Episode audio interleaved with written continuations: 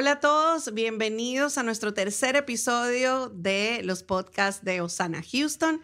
Estamos contentos y agradecidos con Dios de que podemos compartir la palabra de Dios y crecer un poco más en estos mensajes que el pastor nos ha dado los domingos aquí en la iglesia.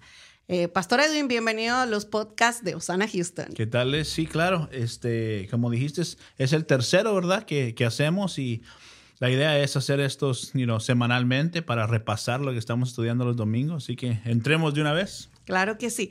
El pastor nos habló acerca de la sabiduría y de la fidelidad de Dios. Pero hablando de la sabiduría de Dios, pastor, dice que eh, Dios es infinitamente sabio. Pero ¿qué es la sabiduría, pastor?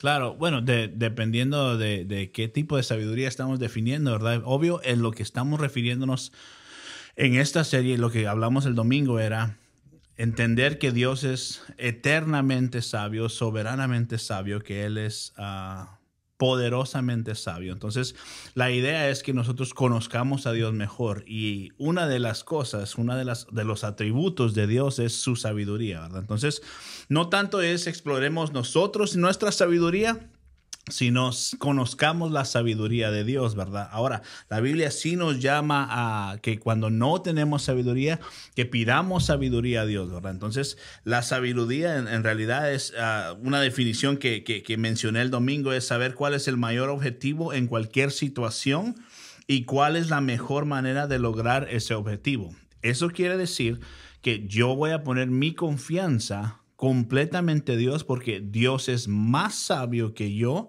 para los planes que Él tiene para mi vida. Entonces, el objetivo que Dios tiene para nuestras vidas siempre es más sabio que el de nosotros. Entonces, el mostrar un tipo de sabiduría en nuestras vidas es confiar que Dios es completamente sabio sobre nosotros. Entonces, es como decir, me rindo a la voluntad de Dios porque sé que en su sabiduría Él tiene mejores cosas para mí, ¿verdad? Entonces es poder soltarnos de nosotros mismos, ¿verdad? Y decir, estoy completamente dependiendo de Dios. Claro que sí. Eh, suena fácil, pero no lo es. ¿Verdad? Porque a veces nosotros, eh, con nuestro propio conocimiento, quizás por eh, somos producto de todo lo que nos influye a nuestro alrededor, de lo que escuchamos, de lo que vemos. Y a veces entonces ponemos a un lado, quizás dejamos de escuchar la voz de Dios. ¿Cómo podemos nosotros ser sabios en ese sentido? En el aspecto de, del conocimiento de Dios es, exactamente eso, es conocer a Dios a través de, la inversión de tiempo que estamos nosotros uh, dándole al, al crecimiento que nosotros queremos como individuos. Ahora, una cosa es, es, tener mucha inteligencia y conocer mucho, y otra cosa es conocer a Dios. Entonces, creo que lo que la Biblia nos llama aquí es conocer a Dios con nuestra mente, ah, porque y esto tal vez es para otro tema, otro mensaje, pero la mente controla el resto de nuestras acciones, ¿verdad? O de nuestras decisiones. Entonces, el conocer a Dios con mi mente quiere decir que yo voy a conocer a Dios a través de las escrituras. Ahora, cuando yo conozco a Dios a través de las escrituras, me lleva a conocer a Dios de una manera relacional. Entonces, mi meta como individuo para crecer en sabiduría es, tengo que conocer a Dios, porque en el conocer a Dios, establece que mi relación con Dios va a estar como Dios desea, no como yo quiero que esté, sino como Dios me pide o demanda de mí que yo tenga una relación con Él. Entonces, el adquirir sabiduría de mente me lleva a yo conocer a Dios para tener una mejor relación con Dios. Entonces, yo le animo a todos que, que no es tanto una sabiduría de saber las cosas, sino es una sabiduría de saber la verdad de Dios para que me lleve a una relación correcta con Dios, ¿verdad? Y eso es más fácil decirlo que hacerlo, pero toma una disciplina en cada uno de nosotros, ¿verdad? Claro que sí.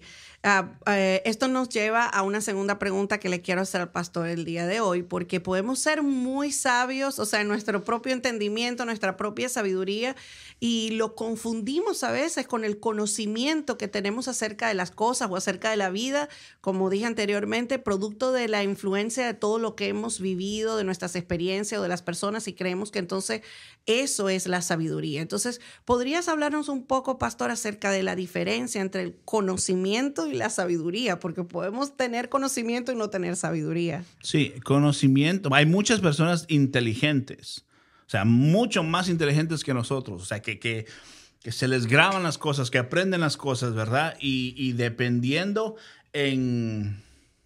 ¿Cómo te puedo decir? En, en, en su compromiso con Dios, ese conocimiento va a ser utilizado ah, para la voluntad de Dios o simple y sencillamente para la ganancia del individuo, ¿verdad? Entonces, una de las, una de las cosas peligrosas de alguien que es muy inteligente, que alguien que sabe mucho, es ah, la tendencia de que esas personas, si no tienen cuidado, llega la arrogancia sobre esa persona, ¿verdad?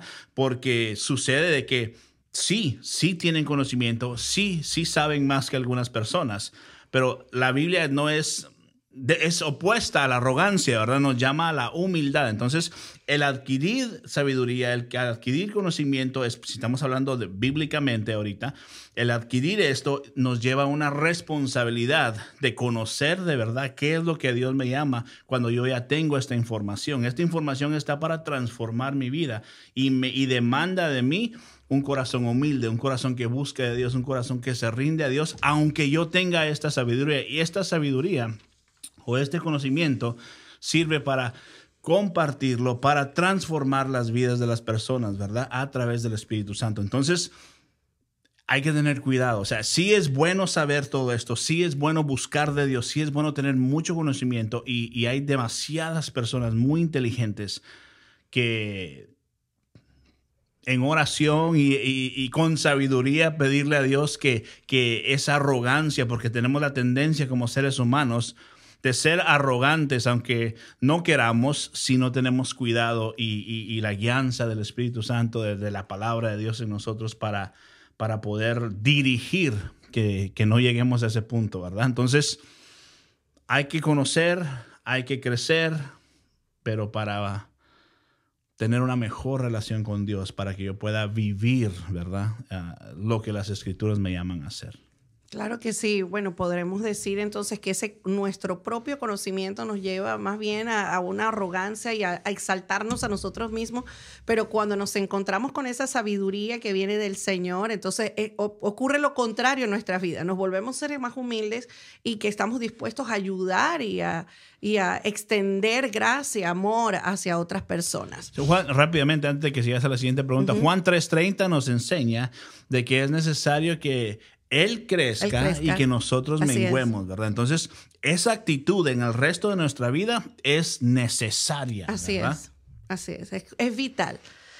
Pastor, eh, sabemos que diariamente nosotros pasamos por muchas situaciones, tenemos que tomar decisiones difíciles a veces con respecto a nuestra familia o con respecto a, qué sé yo, mudarnos o cosas así que ocurren en nuestra vida cotidiana. Y la palabra de Dios dice que el que quiera sabiduría, que la pida, ¿verdad? Pero ¿cómo podemos saber si estamos actuando según esa sabiduría de Dios? ¿Cómo sería ese resultado si nosotros estamos realmente eh, actuando bajo la sabiduría que Dios nos da? Bueno, la Biblia habla clara de que por sus frutos los conoceréis, dice la Biblia. Entonces, una persona que esté dando frutos Ah, de sabiduría o frutos en, ah, el, crecimiento eh, dentro del cuerpo de Cristo o dentro de la iglesia o siendo las manos y los pies de Cristo en lo que haga en su vida. O sea, esos son frutos que hay sabiduría en esa persona de Dios. Entonces, alguien que que reacciona inmediatamente sin, sin, sin pensar, sin meditar en, lo que se le está presentando, ah, es una persona tal vez que, en realidad le falta crecimiento, sabiduría. ¿verdad? Y que a todos nos ha pasado. Pero creo que con el tiempo y entre más nosotros en, realidad anhelamos conocer a Dios, es, eso va creciendo. La Biblia dice, ¿verdad? Que el que no tiene sabiduría, que la pida. Entonces la sabiduría, la sabiduría es inagotable, es un recurso que tenemos allí para nosotros y que a veces simplemente no lo utilizamos porque queremos confiar en nuestro propio entendimiento. Claro. Y como dice aquí en Proverbios 4, 6, no des la espalda a la sabiduría, pues ella te protegerá, ámala y ella te guardará. Si nosotros, pastor, seguimos lo que dice la palabra, pues nos vamos a ahorrar muchos dolores de cabeza. Sí, bueno, el verso 7 ya no está leyendo, dice, adquirir sabiduría es lo, más, sabio, que puedes hacer. O sea, la Biblia misma nos está enseñando esto. Así que debe de haber un deseo genuino en nosotros de, buscar esto, porque ah, Dios nos está diciendo, e, esto es, esto es una de las cosas más... Ah, inteligentes que pueden, decisiones más importantes que puedes hacer en tu vida. ¿Por qué? Porque al tener la sabiduría de Dios, que si leemos más adelante en, Santiago, dice que es pura. ¿verdad? Que es que, que, que, la sabiduría ama la paz. Entonces nos enseña a vivir día a día en este mundo que obvio necesitamos ayuda, ¿verdad? En este mundo. Y, Dios está dándonos los recursos para poder vivir correctamente. Perfecto. Es así, eh, porque Dios nos ama.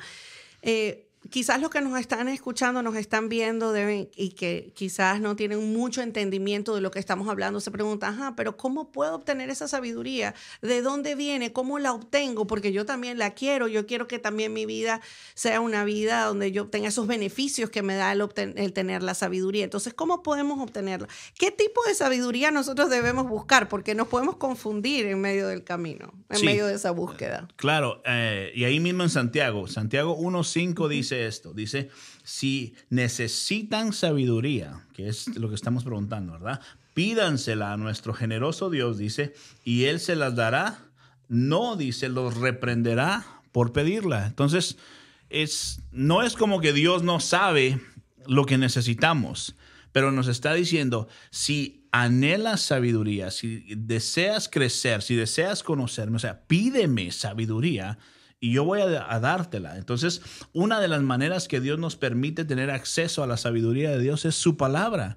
O sea, espero que alguien no confunda esto con decir, se siente en su, en su casa y diga, Señor, dame sabiduría y no hace nada por el respecto sino que es de, decirle a Dios, Señor, enséñame a través de tu palabra a adquirir sabiduría, a retener esto, a aplicar tu palabra a mi vida. Entonces, así es como el Espíritu Santo nos empieza a ayudar para que podamos ir creciendo en esta sabiduría. Así que si alguien en realidad tiene ese deseo, desea algo muy bueno, ¿verdad? Y Dios está para darnos. Dice que Dios es generoso para proveer sabiduría. Así es. Vemos que también eh, en el mensaje que escuchamos eh, ese domingo que nos dio, hablamos acerca de la sabiduría de Dios, está muy ligada con su fidelidad. Porque sabemos que Dios es fiel también, nos da la sabiduría y se mantiene fiel para con nosotros. Si nosotros le pedimos sabiduría, Él es fiel para respondernos, Él es fiel para inmediatamente eh, guiarnos a lo que, a nuestro propio, al siguiente paso que debemos tomar en nuestras vidas. Leímos en Romanos 8, 29, 30, y quiero leer este versículo porque este pasaje me encanta. Pues Dios conoció a los suyos de antemano y los eligió para que llegaran a ser como su Hijo a fin de que su hijo fuera el hijo mayor entre muchos hermanos. Después de haberlos elegido, Dios los llamó para que se acercaran a Él. Y una vez que los llamó, los puso en la relación correcta con Él. Y luego de ponerlos en la relación correcta con Él, les dio su gloria. Pastor, ¿cómo podemos tener una relación correcta con Dios? Claro, bueno, primero es, es ah, creo que lo hablamos la semana pasada, ¿verdad? es arrepentirnos Ah, tenemos que reconocer que, necesitamos un Salvador, ¿verdad? Eso, es tener una relación correcta con Dios. Ah, es llegar al arrepentimiento genuino que nos... Que comienza la transformación de mente, corazón y alma en cada uno de nosotros, luego que después de esa transformación empieza a, dar frutos de buenos frutos que Dios de antemano ha preparado para nosotros, dice la Biblia. eso, es, eso es la clave, ¿verdad? El, el, el hecho que que diga que Dios nos conoció de antemano, o sea, es, es, algo tan, tan fortalecedor, creo yo, que Dios tomó el tiempo antes de su creación de pensar en nosotros, ¿verdad? Entonces somos, somos privilegiados de saber que Dios sí nos ha tomado en cuenta, sí está pensando sobre nosotros. Obvio, a través del sacrificio de Jesucristo, ahora tenemos acceso a todas estas promesas. Entonces, el, eh, la fidelidad de Dios está cimentada en estos dos versos aquí, porque nos dice que aquellos a quienes Dios eligió, que apartó para su para su para que para su gloria, su gloria ah, creo que nos da un sentir de confianza, de seguridad, de que yo pertenezco al reino de Dios y mientras estoy en esta tierra, mi deber es llevar la gloria de Dios, ¿verdad? Llevar, asegurarme que Él sea exaltado en todo lo que yo hago. Entonces va de la mano con sabiduría, con vivir una vida sabia, con vivir una vida, el saber que Dios es fiel conmigo, causa que yo busque de Él más porque sé que está a mi lado, sé que camina conmigo, sé que en lo difícil o en lo bueno, yo tengo un Dios que desde antes de la fundación del mundo ha prometido que va a estar con nosotros y que nos ha apartado para buenas obras. Entonces es, es, es, es fortalecedor, ¿verdad? Y da, demasiado ánimo eh, el entender que Dios me ha llamado de antemano y que eso me da fuerzas para seguir adelante. Y que los que son sus hijos no dejan de ser llamados, ¿ok? Están justificados para que Dios se glorifique. Nos dijo también en ese mensaje de este domingo, esto es como una cadena de acero inquebrantable, es un pacto divino que muestra la fidelidad de Dios. Entonces vemos cómo esa relación entre la sabiduría, la fidelidad, cómo se implementa en nuestras vidas y se convierte en ese pacto que Dios tiene con nosotros, de que somos llamados, somos hijos, aquellos que fuimos escogidos de antemano por el Señor. Claro, claro.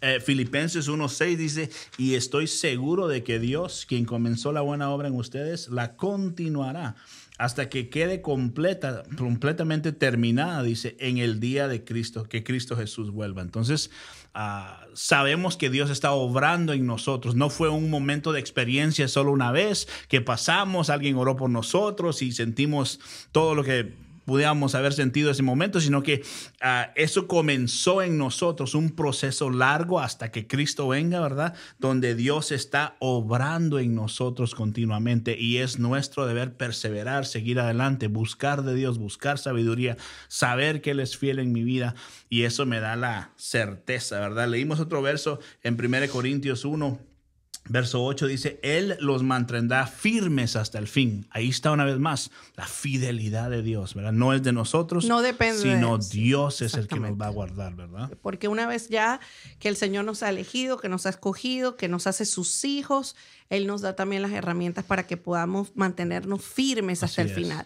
Eh, pastor, hablemos un minutico acerca de eso, porque muchas personas quizás se sienten como que desmayan y llega a un punto donde dice, no puedo más con esto. Eh, pero también la palabra nos dice que el Señor permanece fiel y que nos da nuevas fuerzas y que no nos permite pasar por algo que no podamos soportar. Claro, creo que tenemos que tener cuidado con eso porque ah, tal vez se ha enseñado incorrectamente de que si amamos a Dios o si vamos a la iglesia, que, muchas de esas cosas no nos van, o de problemas no nos van a suceder, o que el momento que nos empiezan a suceder los problemas, que Dios va a venir al rescate y, nos va a sacar de los problemas, ah, eso en realidad no es bíblico. Ahora, que Dios va a estar con nosotros en medio de las pruebas y de las dificultades, eso sí es bíblico. Entonces, pueda que el sufrimiento de alguien sea momentáneo, que hay muchos casos así, o que sea por el resto de su vida, que también hay muchos casos así. Lo que no cambia de la palabra de Dios es que Dios está con nosotros cuando somos parte de la familia de Dios. Entonces, la seguridad que hay en un cristiano es, o del que ha sido apartado, elegido de parte de Dios, es de que Dios está con nosotros, ¿verdad? Y eso me lleva a mí a entender que cuando aún yo no soy fiel, él es fiel. ¿Verdad? Entonces, mi seguridad está en que Él es fiel, no que yo soy fiel, sino que porque nosotros tenemos muchos problemas, ¿verdad? Y aún así Dios nos vio. Dice que Dios nos salvó y nos rescató cuando éramos pecadores, enemigos de Dios, dice. Entonces, mi gratitud es que Dios me amó aún en mi oscuridad, aún cuando yo estaba muerto, y me sacó y me rescató de eso. Entonces, ahora Segunda Timoteo 2.13, ¿verdad? Podemos ver un verso como este y creerlo y saberlo, donde dice, si somos infieles, Él, permanece fiel, pues Él no puede negar quién es. Entonces, Dios prometió algo, Dios lo, cumple. lo cumple. Exactamente. Exactamente.